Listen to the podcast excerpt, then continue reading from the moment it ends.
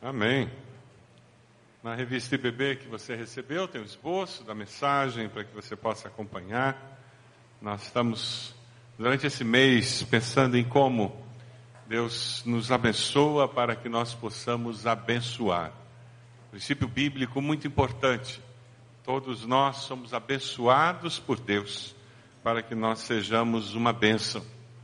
Quando nós pensamos nesse princípio, muda a nossa percepção da vida, a nossa cosmovisão é ajustada a uma cosmovisão bíblica. Abençoados para abençoar. Hoje à noite eu queria que nós estivéssemos pensando sobre um conceito bíblico de que Deus é dono de todas as coisas. Não vai ser um sermão ah, expositivo, nem um sermão temático. Hoje é mais parecido com um estudo bíblico. Eu reuni vários textos que nos ajudam a reafirmar essa verdade. Uma coletânea de textos bíblicos que confirmam este conceito de que Deus é dono de todas as coisas. E ao termos essa convicção bíblica de que Deus é dono de todas as coisas, nós podemos construir toda uma maneira de ver a vida. A nossa cosmovisão tem muita influência. A maneira como eu percebo a vida, como eu percebo os fatos, influencia as conclusões a que eu chego. Uma historinha que aconteceu com alguém e os descendentes de alemão, que me perdoem, mas isso aconteceu com uma descendente de alemão. Ela morava na colônia, lá no interior do Rio Grande do Sul. Nunca tinha saído daquela cidadezinha pequena, praticamente só tinha alemão, colono ali. E ela um dia resolveu ir para Porto Alegre visitar uma parenta que morava ali. E foi a primeira vez que ela saiu da colônia. Para ela a vida era aquela vidinha ali da fazenda, aquela vidinha daquela cidadezinha do interior. E ela chegou em Porto Alegre e aquela parenta morava num prédio de apartamento.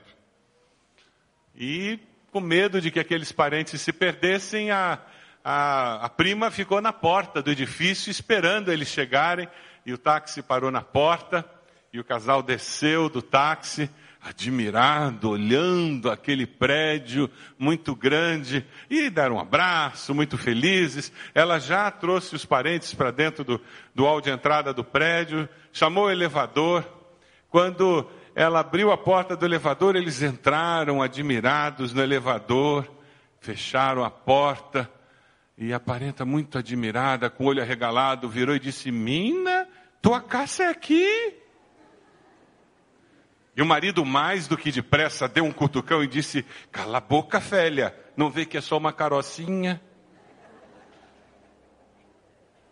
A dificuldade dela entender o que era aquilo, porque aquilo fugia da percepção de vida que ela tinha. Era um mundo novo, um mundo diferente. A cosmovisão que ela tinha não conseguia responder à realidade nova que estava diante dela.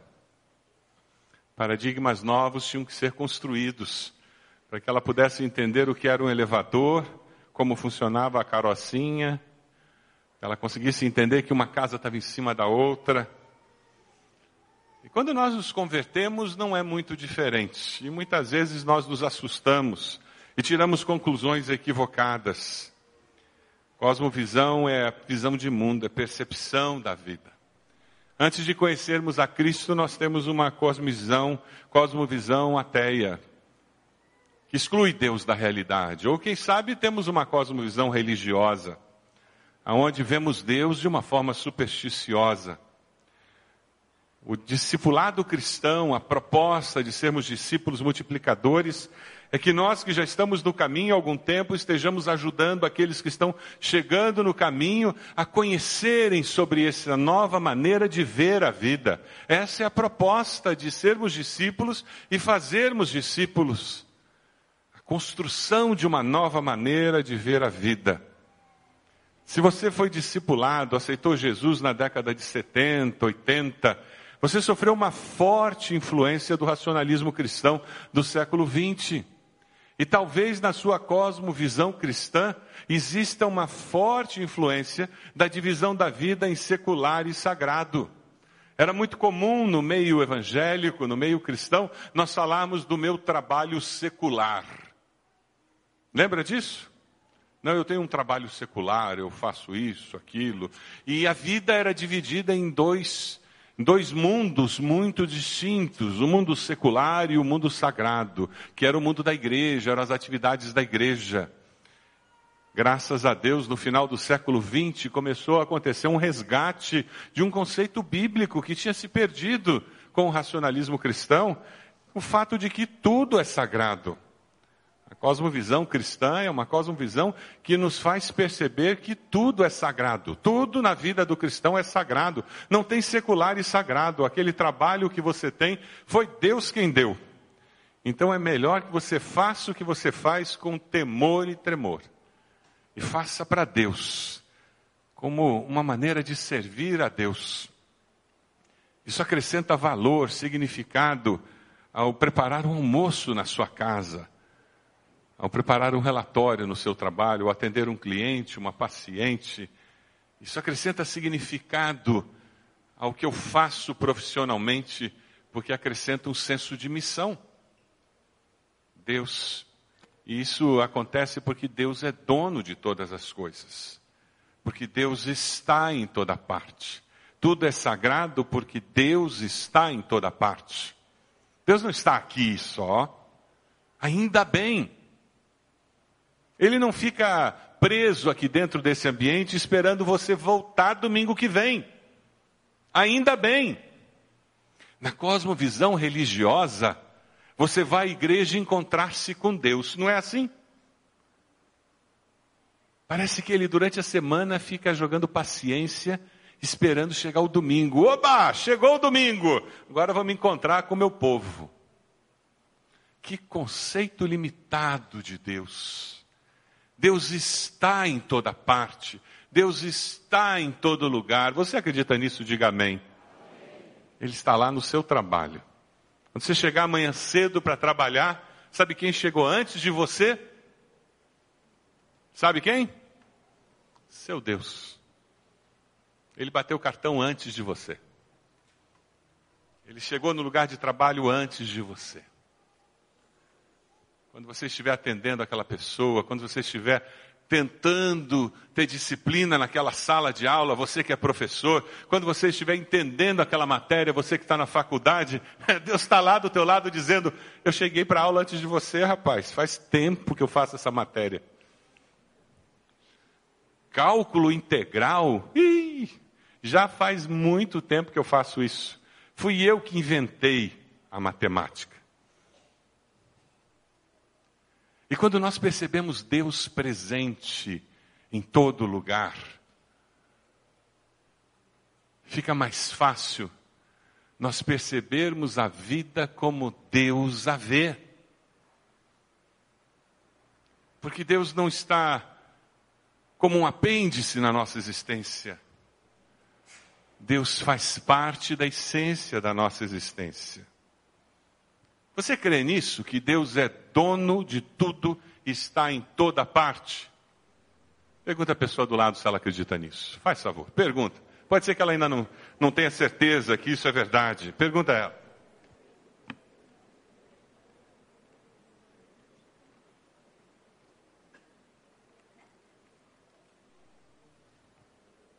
Vamos conversar um pouquinho sobre o fato de Deus ser o Criador e por isso dono de todas as coisas.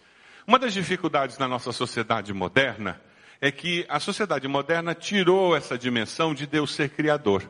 Então, quando você tira Deus como criador, o ser humano, a pedra, a árvore, tudo isso é igual. Tudo isso é um acidente evolutivo. O ser humano não tem mais valor do que cachorro beagle. É por isso que eu tenho que matar e morrer para salvar os coitadinhos dos cachorros. Eu não estou dizendo que você deve judiar de animais em testes de laboratório.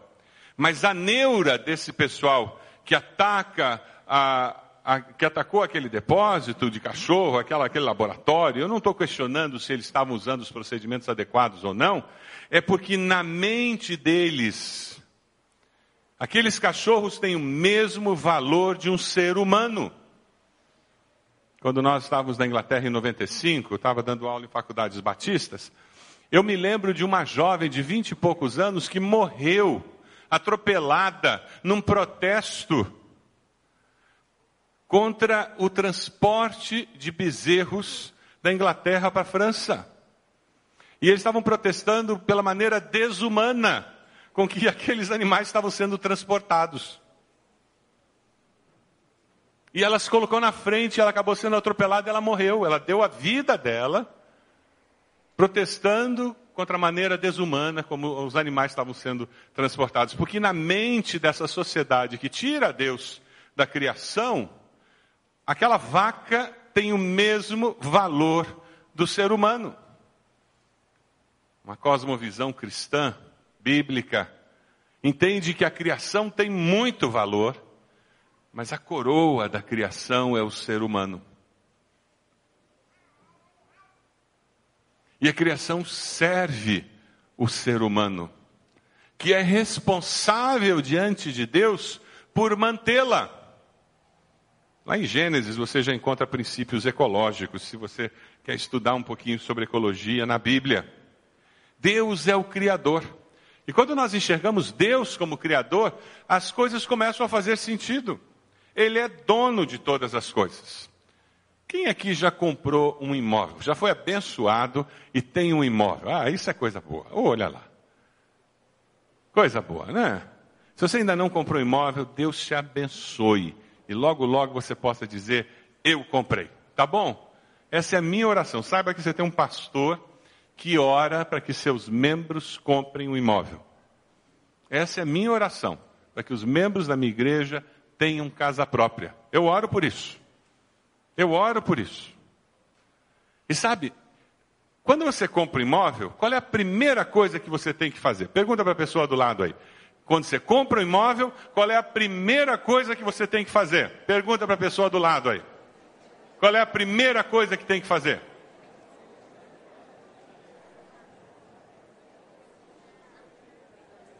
O Cláudio ali, que é corretor de imóveis, está dizendo que é pagar a comissão. Não é não. Não é pagar a comissão. Ele já está falando que é pagar a comissão. Não é não. É fazer o registro de imóveis. Porque se você não fizer o registro do seu imóvel, você não é dono do imóvel. Enquanto não tem o um registro, aquele imóvel não é seu. Não interessa quantos papéis você assinou, não interessa quanto dinheiro você deu, não interessa quanto cafezinho você tomou com o proprietário antigo, com o cara da imobiliária, não interessa quão simpático eles foram, não interessa o que eles disseram que vão colocar no imóvel, enquanto não tiver o registro de imóvel, aquele imóvel não é seu. Deus é o Criador de todas as coisas. Eu queria saber se alguém já recebeu um registro de propriedade passado por Deus. Alguém recebeu? Sabe por quê? Não. Porque Deus não passou registro para ninguém. Ele continua sendo o Criador e o dono de todas as coisas. Dê uma olhadinha aí, e eu vou começar a passar os textos. Eu vou passar muitos textos, então a gente vai ler muito texto que vai ser projetado na tela, tá bom? Hoje você vai mexer pouco na tua Bíblia, porque a gente vai passar em muitos textos e vai ser projetado muito na tela. Vamos lá. Versículo Gênesis 1:1. Vamos lá? Gênesis 1:1. No princípio, Deus criou os céus e a terra. Vamos lá. Ele criou toda a terra. Levítico 25, 23 a terra não poderá ser vendida definitivamente? É o Senhor falando. Salmo 24, 1. Vamos lá. Do Senhor é a terra e tudo que nela existe. O mundo. Dá um cutucão na pessoa do lado e diz: Você é de Deus. Você pertence a Deus. Você pensa que é dono do teu nariz. Você pensa que você é dono de você, ilusão. Você quer ver um, uma confirmação dessa realidade? Você consegue definir se você vai estar vivo amanhã ou não?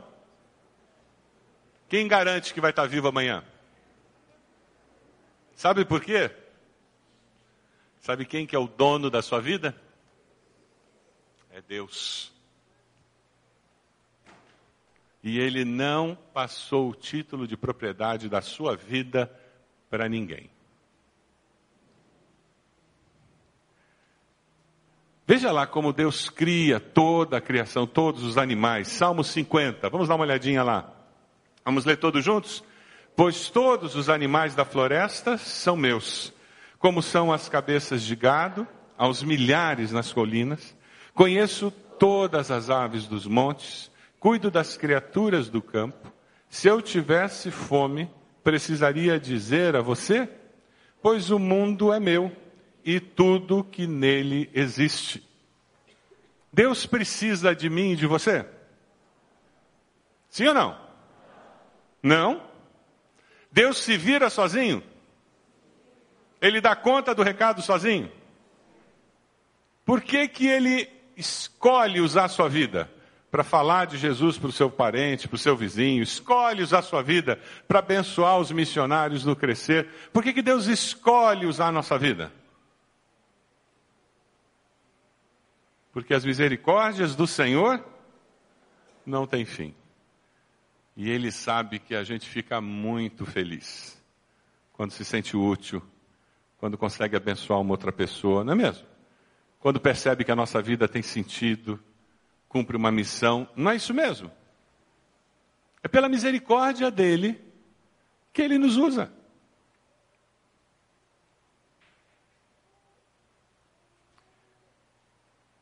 Veja Ageu 2,8. Tanto a prata quanto o ouro me pertencem, declara o Senhor dos Exércitos. Deus podia fazer aparecer dinheiro na igreja? Podia. Por que, que ele escolheu que nós regularmente daríamos um passo de fé, entregando nossos dízimos, num projeto como esse de enviar filhos de missionários lá para o Beto Carreiro, nós íamos levantar uma oferta extra para reunirmos dinheiro, cerca de 20 mil reais para conseguir mandá-los. Por que, que Deus faz isso? Porque Ele quer provar a nossa fé, fazer a gente aprender a ser desprendido das coisas materiais. Só isso. E daí a gente abre a mão e a gente descobre que naquela mão aberta Deus coloca mais. Porque ele diz, ah, esse aí aprendeu que dinheiro não é tudo na vida, então eu posso colocar mais coisa na mão dele, porque ele vai abençoar. Ele pode ser abençoado, porque quando ele é abençoado, ele abençoa. Quem tem a mão fechada, Deus diz, ih, coitado. Não dá para abençoar. Porque quando eu abençoo, ele guarda para ele. E mão fechada não tem como colocar mais coisa, né? Mas quando a mão está aberta, aí Deus diz: Ah, que coisa boa. Agora eu posso colocar mais. Porque esse meu filho, essa minha filha aprendeu. E veja, a mão aberta pode ser com o dinheiro de um estágio, de um jovem que está fazendo um estágio da faculdade, pode ser o salário mínimo daquele irmão que tem um emprego que paga salário mínimo, e pode ser de um diretor de multinacional, de um profissional liberal que recebe um uma boa remuneração. É o coração que define se aquela mão está aberta para abençoar. Quem tem convicção de que tudo que eu tenho pertence a Deus, vive mais feliz, mais tranquilo. É um discípulo mais saudável. Porque ele descobriu o que Jesus quis dizer lá em Lucas 14, 33. Vamos ler juntos?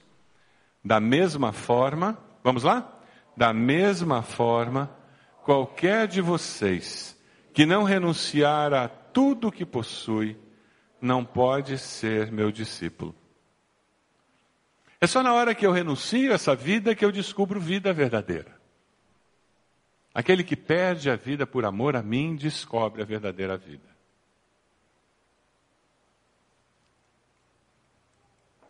Só pode viver a vida cristã quem deixa Cristo viver nele. Não mais eu vivo, mas Cristo vive em mim. E a vida que agora vivo, vivo pela fé. Sabe quando eu reconheço que Deus é o Criador e o dono de todas as coisas, eu posso viver mais seguro. Deus é confiável? Pergunta a pessoa do lado aí. Você confia em Deus? Você confia em Deus? Deus é, é, é confiável mesmo? É ponta firme? Porque tem gente que acha que Deus é mais ou menos. Deus é fiel. O Luciano e a esposa estavam contando para a gente hoje aqui como eles experimentaram a fidelidade de Deus na questão da mudança de uma casa. Mas vocês repararam o princípio da mão aberta no testemunho deles? Eles queriam uma casa nova para fazer o quê? Para abençoar.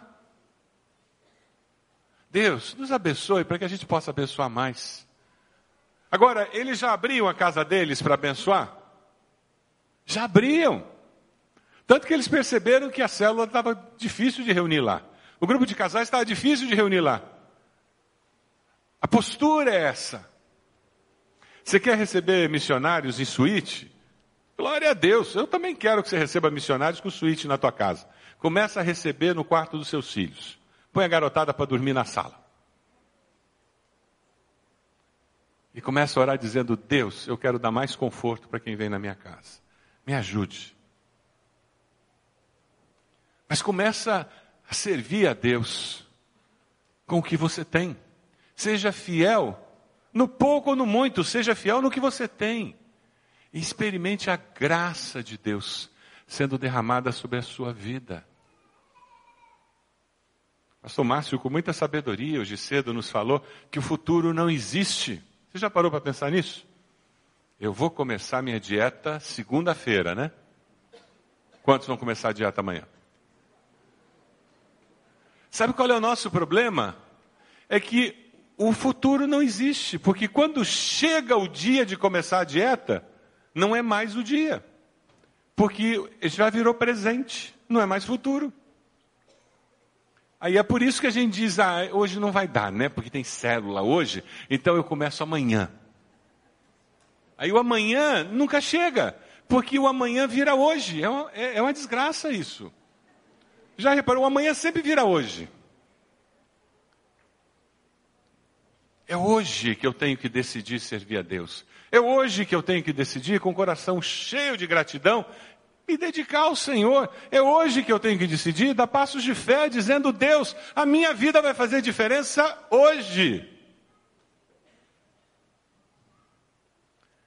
E eu faço isso porque eu sei que o Senhor está no controle da história da minha vida. É por isso que eu dou passos de fé. É por isso que eu dou passos de fé. Porque Deus está no controle da história da minha vida. Você vive com essa certeza? É interessante, o Salmo 135 nos fala de uma maneira muito bela: o Senhor faz tudo o que lhe agrada, nos céus e na terra, nos mares e em todas as suas profundezas. Como é importante nós aprendemos a ver a mão de Deus em todas as circunstâncias, nas boas e nas ruins, nas fáceis e nas difíceis. Deus nunca perde o controle. Eu perco o controle. Eu às vezes fico desesperado. Eu fico ansioso. Eu acho que Deus podia ter feito diferente. Eu viro e mexo fico dando explicações para Deus. Não sei se você é assim, mas eu de vez em quando fico dando umas ideias boas para Deus. Você faz isso também? Deus, eu acho que o senhor devia falar com fulano. Você faz isso também? Deus, se o senhor fizesse assim, Ainda bem que Deus é sábio o suficiente e misericordioso o suficiente para ouvir as minhas besteiras e não fazer o que eu digo. Deus nunca perde o controle da história, meus queridos. É essencial, é básico que a nossa cosmovisão, a nossa percepção da vida contém esse valor enraizado na essência do nosso ser, porque seja lá qual for a ventania que venha na nossa direção, não me interessa o tsunami que chegue na minha praia, não interessa o terremoto que se abata sobre meus pés. Eu sei que o meu redentor vive e nada, nem ninguém, nem coisa alguma, nem altura, nem profundidade, nem poderes nenhum podem me separar do amor de Deus revelado em Cristo Jesus. Aleluia! como é importante nós vivemos com essa segurança. Mas eu só posso viver com essa segurança quando tudo pertence a Deus. Enquanto tiver uma coisinha no meu bolso, enquanto tiver um pedaço da minha vida que eu cuido dela, aquele pedaço Deus não é dono.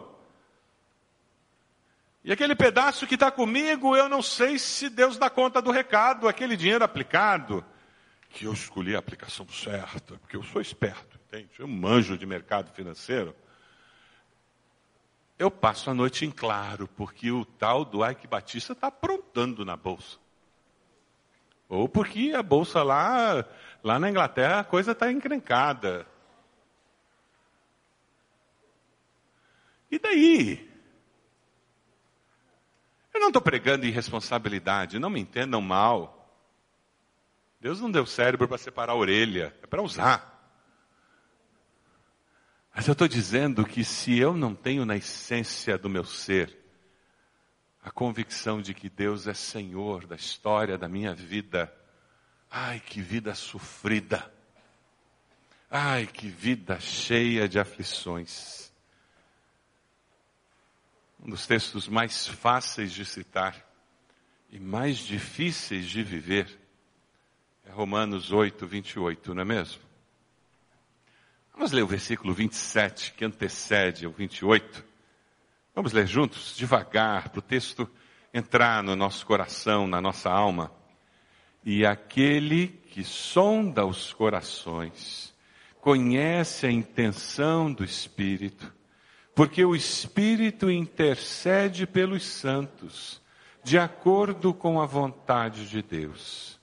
Sabemos que Deus age em todas as coisas para o bem daqueles que o amam, dos que foram chamados de acordo com o seu propósito. Derrame o seu coração diante de Deus com a segurança de que Ele não perdeu o controle da história da sua vida. Sabe aquele ente querido que parece um caminhão ladeira abaixo, sem freio, desgovernado? Você olha para a vida dele ou dela e você diz: vai ter desastre. Essa pessoa está armando um problema seríssimo para o seu futuro. Nem daquela vida Deus perdeu o controle. Como pai amoroso, Ele está cuidando daquela pessoa com muito mais cuidado e atenção do que você consegue cuidar. Porque Deus está no controle. Lembra da história de José? Um jovem, vaidoso, orgulhoso, predileto do pai. Os irmãos invejosos pegam aquele rapaz, o vendem como escravo e ele vai para o Egito. O sofrimento ajuda aquele jovem a amadurecer. Ele tinha características muito especiais no seu caráter. Ele temia Deus. Ele amava a Deus. E ao amadurecer, ele começa a mostrar esse lado de um homem que serve e que ama a Deus. Ele cresce na casa de Potifar. A esposa de Potifar tenta levá-lo ao adultério, ele resiste, ele foge. Ele é preso com a calúnia que ela lança sobre ele, ele permanece fiel a Deus. E Deus o coloca como segundo no Egito. E ele salva o Egito e toda a população daquela região de uma fome. E ele salva a sua família de morrer de fome. Deus estava no controle da história daquele homem. Quando chega no final da história, seu pai morre, seus irmãos dizem: agora José vai se vingar. É interessante como nós temos o vício de projetar nos outros a nossa atitude, projetar nos outros o nosso comportamento, de, com a nossa cosmovisão, achar que os outros vão agir como nós agiríamos. E foi isso que aqueles irmãos fizeram, mesquinhos, vingativos. Eles disseram: agora José vai se vingar de nós. Ele só não fez nada porque papai estava vivo. E José responde para aqueles irmãos: Agora não se aflijam, nem se recriminem por terem me vendido para cá, pois foi para salvar vidas que Deus me enviou adiante de vocês. Mas Deus me enviou à frente de vocês para lhes preservar o remanescente nessa terra. Assim não foram vocês que me mandaram para cá, mas sim o próprio Deus. E no versículo 20, José fala alguma coisa com uma profundidade tremenda. Vocês planejaram mal contra mim, mas Deus o tornou em bem, para que hoje fosse preservada a vida de muitos. Vocês não têm poder para decidir como eu vivo. Vocês queriam se vingar. Eu decido não ser vingativo. Vocês me odiavam. Eu decidi que não odiaria vocês. Vocês queriam o meu mal. Eu decidi que não desejaria o mal de vocês. Você é livre para decidir como você vive a sua vida. Essa liberdade Deus lhe deu. Não importa se as pessoas estão lhe tratando bem ou mal. Se alguém planeja o mal contra você, essa pessoa não tem poder em suas mãos para decidir como você irá se comportar. Com o poder de Deus, nós podemos vencer o mal com o bem. Mas para que isso aconteça, eu preciso ter uma convicção de que Deus não perde o controle da história da minha vida, sejam quais forem as circunstâncias. Só quando eu tenho essa convicção é que eu posso lidar com os ataques, com a perseguição lá na faculdade, no colégio, com pessoas que fazem gozação comigo, com colegas no trabalho que me prejudicam porque eu sou crente, com pessoas que escrevem artigos contra mim, pessoas que na, na família me tratam mal porque eu me converti, mas se Deus é Senhor da minha história, eu decido vencer o mal com o bem no nome de Jesus. Amém? Quando Deus é dono da minha vida, Criador de todas as coisas, quando Deus se manifesta como alguém que é dono da história da minha vida, eu descanso, porque eu sei que Deus há de suprir todas as minhas necessidades. Você vive com essa certeza? Abraão deu ao lugar onde o Senhor supriu a necessidade quando ele estava pronto para sacrificar seu filho. Ele deu àquele lugar o nome o Senhor proverá. Jeová Jireh. Deus é o nosso grande provedor. E nós vivemos com essa segurança que Deus sempre provê todas as nossas necessidades. Meu querido, minha querida, se você não é dizimista fiel, eu quero desafiar você, a partir de hoje, a assumir um compromisso com Deus, de por gratidão a Deus, por respeito à palavra de Deus, por obediência a Deus, começar a entregar o mínimo que Deus pede, que são 10%. Hoje pela manhã, a irmã Zilda contou um testemunho, ela já está entregando 16% da sua renda ao Senhor, pela fé. Com aquela simplicidade dela, há 42 anos, ela é tesoureira da nossa igreja. E ela, na simplicidade dela, contando como ela entrega 16% da sua renda ao Senhor. E quem estava aqui viu a gratidão que tinha no coração dela, o jeito dela, a alegria dela de fazer isso. Quem vive com a segurança da provisão do Senhor é dizimista fiel por gratidão.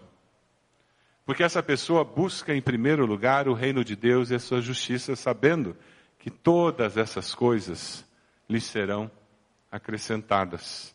É uma pessoa que vive com a certeza que o meu Deus suprirá todas as necessidades de vocês, de acordo com as suas gloriosas riquezas em Cristo Jesus. Você vive com essa certeza? Quem sabe você é empresário e você está sentado aí olhando para mim e dizendo, pastor, o senhor não faz ideia do tamanho da minha folha do décimo terceiro. O senhor não faz ideia. Eu não sei de onde eu vou tirar.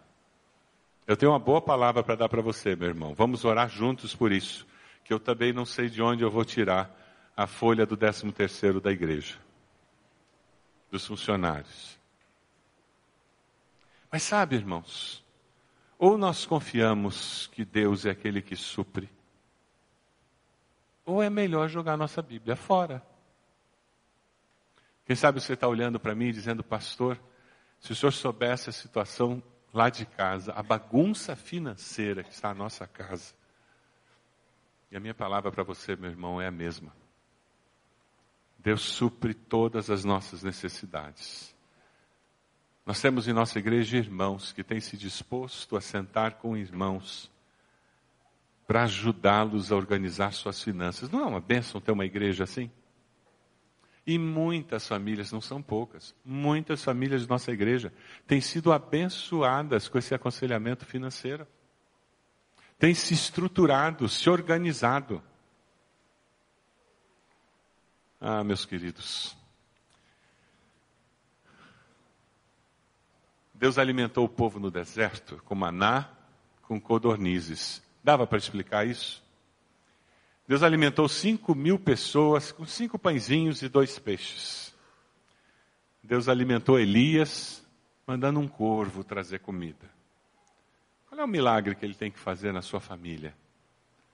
Para que haja o suprimento necessário. Mas uma coisa eu sei: ele prometeu e ele vai cumprir. O desafio que ele faz a você é: abra sua mão para que você possa receber. Enquanto você estiver com a mão fechada, não tem como você receber. Abra sua mão para que você possa receber. Eu li uma história muito interessante de um missionário na África. Nós vamos receber missionários, eu agora estou procurando histórias de missionários, e essa eu achei muito bonita. Diz que o missionário ensinou uma lição sobre dízimo na escola bíblica. Era uma aldeia de pescadores, meio do nada na África. E tinha um menino, particularmente, que prestou muita atenção na lição.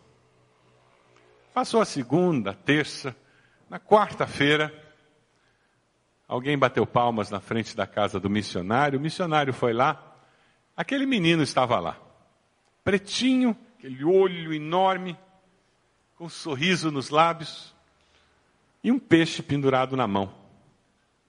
O missionário olhou e ele disse: Missionário, eu vim trazer o meu dízimo. O missionário olhou, lembrou da lição que tinha ensinado no domingo e disse: É mesmo? É, eu vim trazer o meu dízimo. E entregou o peixe para o missionário. O missionário disse: Que legal, que bom. Você está entregando um peixe de dízimo. E os outros, onde estão? O menino deu um sorriso e disse: Estão lá no mar, agora eu vou buscar o resto. Ele não tinha dúvida que ele ia pescar o resto. Mas o primeiro peixe que ele pegou, na hora ele se lembrou que as primícias tinham que ser entregues ao Senhor. Não espere pagar as contas para depois separar o dinheiro do Senhor. Meu irmão aqui na igreja que me contou que ele fez, colocou em débito automático. Ele disse, pastor, Deus sabe que eu sou sem vergonha. Então eu botei em débito automático. O dia do pagamento, o dinheiro cai na conta e o dinheiro sai da conta.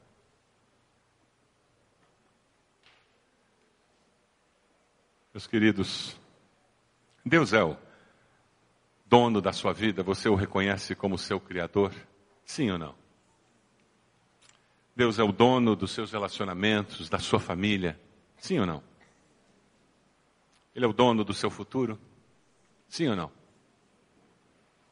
Ele é o dono do seu salário, dos seus bens? Sim ou não? Sim? Você tem sido mordomo fiel do que pertence a Deus? Sim ou não? Quem sabe hoje você pode dizer, Deus, eu assumo um compromisso de ser um mordomo fiel. Você decide viver integralmente para Deus, sendo grato a Deus por tudo que Ele tem dado a você. Nós vamos ver um vídeo do TED muito interessante em que você vai ver a criação de Deus como algo maravilhoso feito por Deus, pensando em você. E eu queria que ao ver esse vídeo, seu coração se enchesse de gratidão. E que essa gratidão fosse a grande motivação para você servir, viver, trabalhar onde você trabalha, estudar onde você estuda, viver onde você vive, existir cada dia da sua vida por gratidão a Deus. Como é que você vive o dia de hoje? Como é que você vai viver os próximos dias que Deus dará a você?